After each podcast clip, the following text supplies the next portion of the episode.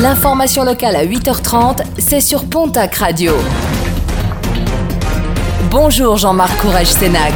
Bonjour à toutes et à tous. Alerte aux arnaques. Depuis plusieurs jours, des plaintes sont déposées suite à des escroqueries au CPF, le compte professionnel de formation.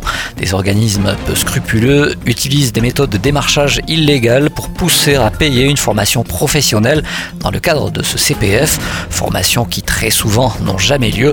L'an dernier, sur l'ensemble de la France, 10 à 12 millions d'euros auraient été détournés de la sorte selon le gestionnaire du dispositif, la Caisse des dépôts, qui a déposé plusieurs plaintes. Dernier jour ce jeudi pour remplir votre déclaration de revenus si vous avez opté pour la formule papier.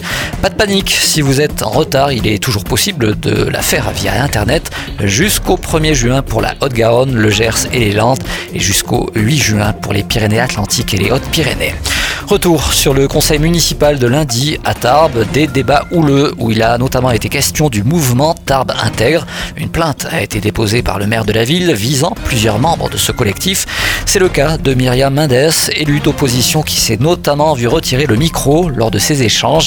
Retour sur le mouvement Tarbes Intègre avec justement Myriam Mendes. Tarbes Intègre, en fait, c'est un collectif de citoyennes tarbées qui s'est constitué pour demander une substitution en partie civile de manière à ce que la collectivité puisse être représentée dans les affaires dites de la mairie de Tarbes, où il y a actuellement 12 mises en examen depuis maintenant 8 ans. Le but évidemment, c'est que la collectivité, quand la justice passera, que la collectivité puisse éventuellement être dédommagée, s'il y a lieu, évidemment, d'être dédommagée des préjudices subis depuis 8 ans maintenant et même avant. Et tout au long de cette journée, nous reviendrons sur ce débat houleux lors du dernier conseil municipal de Tarbes, aussi de revenir sur les comptes administratifs de la ville dont il était question lundi dernier.